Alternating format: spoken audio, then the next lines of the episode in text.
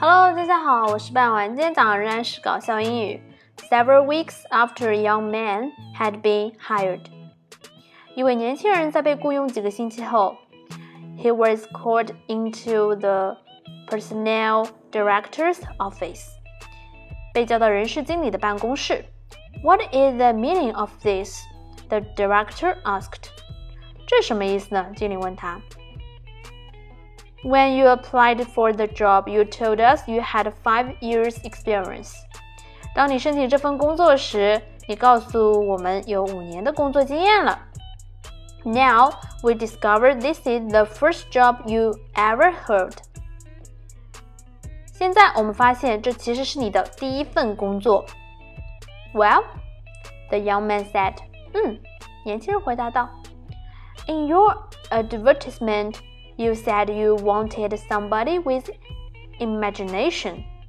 你们的广告上说需要找一个有想象力的人呢。哦，原来是想象当中他已经有五年的工作经验了，其实是没有的。可以说你的想象力是很丰富，但是找工作的时候呢，还是不能凭借想象力，还是要实话实说。这样的想象力，用人单位呢是会觉得太不可思议，太让人嗯无语了，没话讲了。在故事的最后，再把整篇文章念一下。Several weeks after a young man had been hired, he was called into the personnel director's office. What is the meaning of this? The director asked.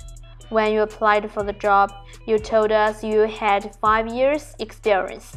Now we discover this is the first job you ever hold. Well, the young man said, in your advertisement, you said you wanted somebody with imagination. 好啦，这家公司虽然是想要想象力的人，但是同时呢，必须要有工作经验啦。